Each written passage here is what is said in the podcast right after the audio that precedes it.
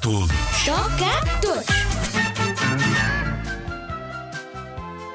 Se há coisas que eu gosto de fazer é de me deitar na minha cama a ler um livro. Ler um livro, Carolina. Mas que valente seca. Cá eu adoro jogar à bola, ver televisão, jogar computador. Olha lá, Jorge, tu disseste que ler é uma seca. Pois disse, tens de ficar sentado num sítio com as mãos paradas e os olhos fixos nas folhas para conseguir ler as palavras todas. Estás muito enganado. Quando lês um livro, estás sempre a viajar. A viajar, Carolina. Só se for a viajar pelo mundo dos adultos. Ler é para os mais crescidos. Isso não é verdade, Jorge. Há livros para todas as idades e para todos os gostos.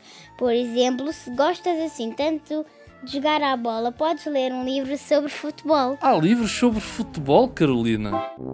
Há livros sobre tudo, Jorge. Uau, eu não fazia ideia. Sempre pensei que ler era uma coisa muito aborrecida que só os adultos faziam. Ler é das melhores coisas que podes fazer quando te sentes aborrecido.